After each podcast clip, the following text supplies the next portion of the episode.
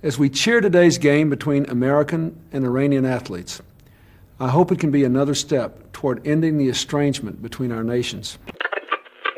Tan serio como se preparan las canchas, tan serio como se prepara la organización, también creo que es serio el trabajo que ha hecho usted con el equipo. O que é certo é que isto não convém a ninguém e eu penso que tem que existir o diálogo entre os jogadores e a Federação para isto ficar ultrapassado para bem de todos. É tudo. Final da década de 80 marcou o início de uma série de alterações significativas no mapa geopolítico do continente europeu. A queda do muro de Berlim foi a primeira peça de um dominó que incluiu a unificação das Alemanhas, a separação da Checoslováquia e o desmembramento da União Soviética e da Jugoslávia. Durante toda a década de 90, enquanto a Europa se habituava ao novo panorama geográfico, o futebol começou a acompanhar as mudanças. A República Federal da Alemanha foi campeã do mundo em 1990, quando a unificação já tinha sido acordada. A Jugoslávia deu lugar à futura campeã europeia Dinamarca na fase final de 1992 e em 1996, a agora separada República Checa perdeu o final do europeu contra a agora unida Alemanha, numa fase final que marcou a estreia da Croácia.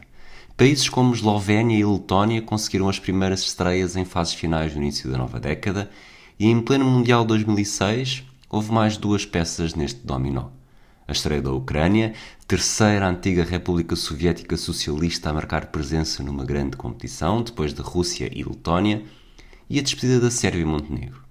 Esta despedida tem muitos graus de identificação com o adeus da República Federal da Alemanha 16 anos antes. Inserida no grupo C, a Sérvia e Montenegro passou pelo Mundial Germânico sem brilho nem glória, perdendo com os Países Baixos na estreia por 1-0, somando depois novos desaires com a Argentina, numa goleada de 6-0, e com a estreante Costa do Marfim por 3-2. Mas há um pormenor interessante.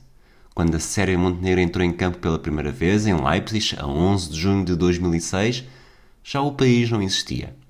As duas antigas federações jugoslávias, que se tinham mantido unidas desde o início da década de 90, tinham promovido um referente para a independência do Montenegro a 21 de maio. Com menos de 14% de abstenção, mais de 400 mil pessoas foram votar e os resultados, apesar de não terem sido contundentes, garantiram a independência montenegrina. Era preciso atingir a fasquia dos 55% e tudo decidiu por 2.300 votos o que equivaleu a meio ponto percentual acima do necessário.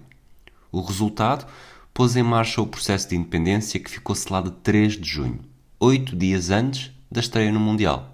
Durante este período, no Europeu Sub-21 disputado em Portugal, a Sérvia Montenegro competiu com pelo menos um jogador montenegrino conhecido do público português, Simon Vukcevic. Mas semanas mais tarde, a convocatória de Ilija Petkovic tinha 22 jogadores sérvios e apenas um montenegrino, guarda-redes Dragoslav Jevric, jogador do Ankaraspor, e com um total de 40 internacionalizações.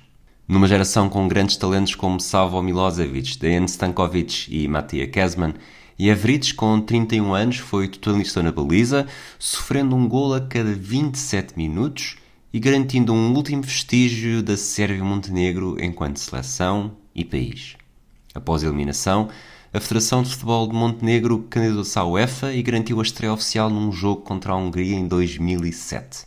Desde então, falhou a presença em todas as grandes fases finais, assistindo à estreia de outra antiga Federação Jugoslávia, a Macedónia do Norte.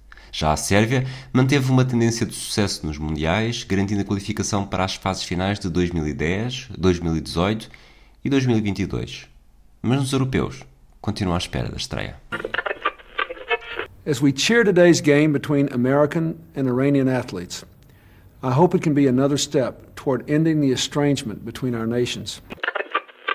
Tan serio como se preparan las canchas, tan serio como se prepara la organización, también creo que es serio el trabajo que ha hecho usted con el equipo. O que é certo é que isto não convém a ninguém e eu penso que tem que existir o diálogo entre os jogadores e a Federação para isto ficar ultrapassado para bem de todos. É tudo.